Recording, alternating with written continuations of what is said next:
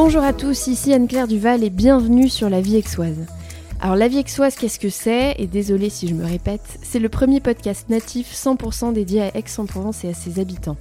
L'objectif, c'est simple, c'est faire rayonner la ville et vous permettre de comprendre le paysage local pour que vous puissiez mieux vous y ancrer. Alors tous les mois, vous pouvez y découvrir des interviews d'Aixois qui participent activement à dessiner la vie locale, mais également des épisodes Histoire d'Aix co-créés avec le guide conférencier Frédéric Paul sur l'histoire d'Aix-en-Provence, sans surprise. L'objectif de ces épisodes Histoire d'Aix, c'est de vous donner toutes les billes pour mieux comprendre l'histoire de la ville afin que vous puissiez à votre tour la transmettre et pourquoi pas approfondir vos connaissances lors d'une des visites de Frédéric. Et avant de passer dans le vif du sujet, n'oubliez pas de vous abonner au podcast pour être tenu au courant de la sortie des nouveaux épisodes. Si vous n'avez pas écouté l'épisode précédent, j'expliquais qu'au mois de mai, pas de nouvelles interviews d'Aixois, mais un épisode d'Histoire d'Aix par semaine.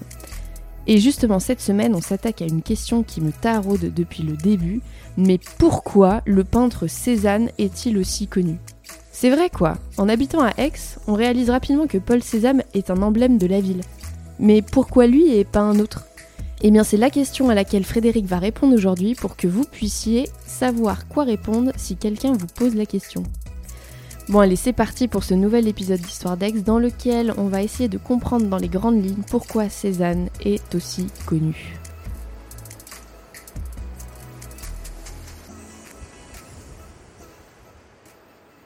Bonjour Frédéric. Bonjour Anne-Claire. Alors aujourd'hui, j'ai une, question qui me taraude depuis un moment. C'est que je ne comprends pas, enfin si je le comprends, mais je me demande pourquoi Cézanne est-il aussi connu et pourquoi est-ce qu'il est devenu un emblème à travers le monde et de la Provence et de la peinture, etc. Alors du coup, j'aimerais juste commencer par te demander, toi, sont, comment est-ce que tu l'expliques ça, cette renommée que Cézanne a eue? Alors, euh, c'est tout simplement parce que Cézanne est un précurseur. Euh, Cézanne, c'est le peintre précurseur de tous les mouvements picturaux qui vont avoir lieu au XXe siècle. Euh, tout seul dans son coin, il va, il va transformer la peinture, transformer le, le, monde pictural. Tout simplement. Tout simplement. C'est, euh, il est à la base de, de, tout un tas de, de, mouvements qui ont, qui ont démarré après, après sa mort. Et il y a juste à écouter ce que disaient les peintres euh, qui sont passés après lui. Picasso disait Cézanne, notre père à tous. Matisse disait Cézanne est un dieu. Euh, si euh, Pablo Picasso vient acheter le, château de Vauvenargues euh, au pied de la montagne Sainte-Victoire, c'est pour être dans les pas de Cézanne. Il, il dit d'ailleurs à, un ami, après avoir acheté le château de Vauvenargues et des hectares d'oliviers pour avoir une vue imprenable sur la montagne, il appelle son, c'est son marchand d'art, il l'appelle et lui dit J'ai acheté Sainte-Victoire. Et son marchand d'art lui dit Encore un tableau de Cézanne? Et il dit Non, j'ai acheté la vraie. Parce qu'il faut rappeler que Cézanne a quand même peint la montagne Sainte-Victoire 87 fois. 43 aquarelles et 44 euh, huiles. Voilà, c'est le peintre de la montagne Sainte-Victoire. Beaucoup d'artistes sont connus post-mortem, donc leur mhm. renommée se fait après leur mort. Est-ce que c'est le cas de Cézanne? Alors Cézanne a été connu de son vivant par des artistes euh, contemporains. Euh, il a été beaucoup moins aidé, sollicité, euh, beaucoup moins euh, mis en avant par, euh, par ses concitoyens et que parce qu'il était trop en avance. et Aix est une ville conservatrice à l'époque. et du coup, il n'a pas été reconnu de son vivant par les, par les Aixois. D'ailleurs, le directeur du musée de l'époque, du musée de la ville, l'actuel musée Granet, qui s'appelait Henri Pontier. Henri Pontier a dit moi vivant, aucun tableau de ce Cézanne ne rentrera dans ce musée. Un visionnaire Vraiment, il a, il a tout raté. Le pire, ce n'est pas qu'il l'ait dit, c'est qu'il l'a fait. C'est qu'il l'a fait. Aucun tableau de Cézanne n'est rentré dans le musée Granet avant 1986. C'est incroyable, c'était il y a 40 ans. quoi. C'était il y a 40 ans, et parce que le gouvernement français a sollicité le musée d'Orsay qui était en cours d'ouverture pour euh, que euh, le musée d'Orsay, qui avait trop de tableaux pour euh, tout mettre sur ses cimaises, mette à disposition à demeure à Aix 8 tableaux, 8 toiles. Sinon, nous n'aurions même pas de toiles de Cézanne. Enfin, si maintenant on en a quelques-unes. On en a 10 en tout dans, dans, les collections permanentes du musée Granet. Mais il a fallu que, que l'État tire l'oreille du musée d'Orsay, qui bien, bien poussé à, à donner 10 petites toiles, 8 petites toiles, qui sont des, toiles qui, montrent l'évolution du peintre, mais qui ne sont pas des toiles majeures de Cézanne. Et, et d'ailleurs, les, quelles sont les toiles majeures de Cézanne? Ah, quand, les, quand les personne pense à Cézanne, quelles sont les grandes toiles qui viennent en tête Alors, On pense de suite aux, montagnes Sainte-Victoire, il y en a partout dans le monde.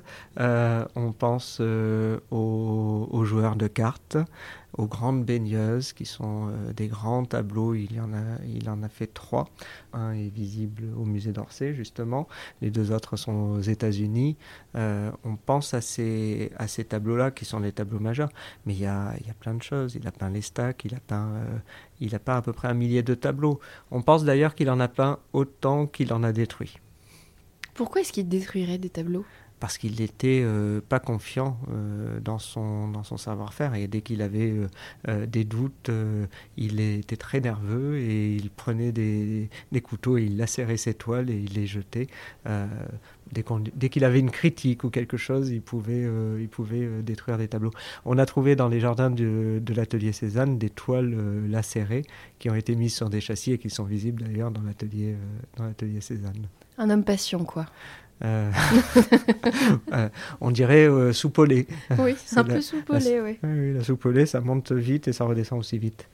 Et Cézanne, il avait un contemporain, et, alors je suis pas du tout une spécialiste ni de Cézanne ni de l'art en général, mais il me semble qu'il était très ami avec Zola oui. à l'époque, et que c'est une amitié qui a mal terminé. Alors, c'est ce qu'on dit. Euh, en même temps, euh, elle n'a pas si mal terminé que ça. Euh, Cézanne et Zola se rencontrent à Aix-en-Provence. Ils sont, ils sont tous les deux collégiens au collège Royal Bourbon, c'est l'actuel collège minier. Émile Zola arrive de Paris. On n'aime pas les Parisiens hein, en Provence et pas qu'en Provence d'ailleurs. Euh, il est euh, italien, il faut le rappeler. Emile Zola, son père euh, Francesco Zola, dit François Zola, est italien. donc il parle pas le provençal, il ne s'intègre pas. Il a un an d'avance sur tous les autres. Il a sauté une classe, donc il est plus petit en taille. C'est le meilleur de sa classe. Et on déteste les premiers de la classe. Et comme en plus il est myope et qu'il a des grosses lunettes, c'est facile de le frapper. Donc il se fait frapper par les gros bras du, collège. Et Cézanne s'interpose et, va, euh, et va empêcher qu'Émile Zola se, se, fasse frapper. Et Zola est tellement content que quelqu'un lui offre son amitié que le lendemain il revient avec un cadeau spécialement pour Cézanne. C'est un panier rempli de pommes de son jardin les fameuses pommes qui inspireront Cézanne. Alors, est-ce que ces pommes ont inspiré Cézanne ou pas? Euh, Oui et non, je dirais. Euh, oui, parce qu'on a bien un tableau de Cézanne qui s'appelle Le cadeau d'Émile, qui est un panier rempli de pommes. Mais, mais, mais, Cézanne était aussi quelqu'un de très très lent pour peindre. Il pouvait euh, revenir sur un même tableau jusqu'à cinq ans après, euh, venant changer des petits détails, euh, parce qu'il n'était pas sûr de lui, il voulait peindre la perfection, et, et la perfection n'existe pas, donc il n'était jamais content de ce qu'il faisait. D'ailleurs, il disait, je ne peins pas la nature, je peins une nature parallèle. Je ne peins pas ce que je vois, je peins ce que je ressens.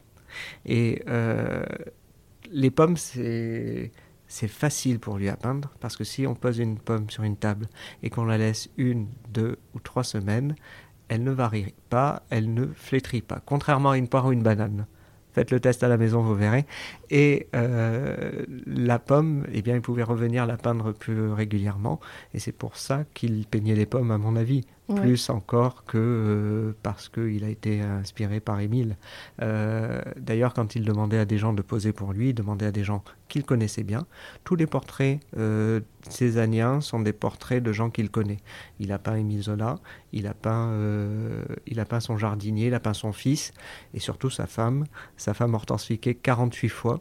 Elle posait sans bouger pendant des heures et euh, quand elle commençait à bouger, parce qu'elle était un petit peu, elle était humaine, hein, à un moment il fallait bien qu'elle bouge, Cézanne rentrait dans une colère noire et disait mais arrête de bouger, voyons, fais comme les pommes, les pommes ça ne bouge pas, pose comme une pomme.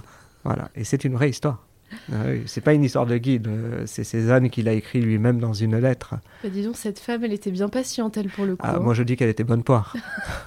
bien vue. N'est-ce pas? Ok, et eh ben... Est-ce qu'on a répondu à la question? Euh, pourquoi est-il aussi célèbre? Et eh ben, je crois que tu as répondu de toute façon dans les premières secondes, à savoir qu'il était précurseur.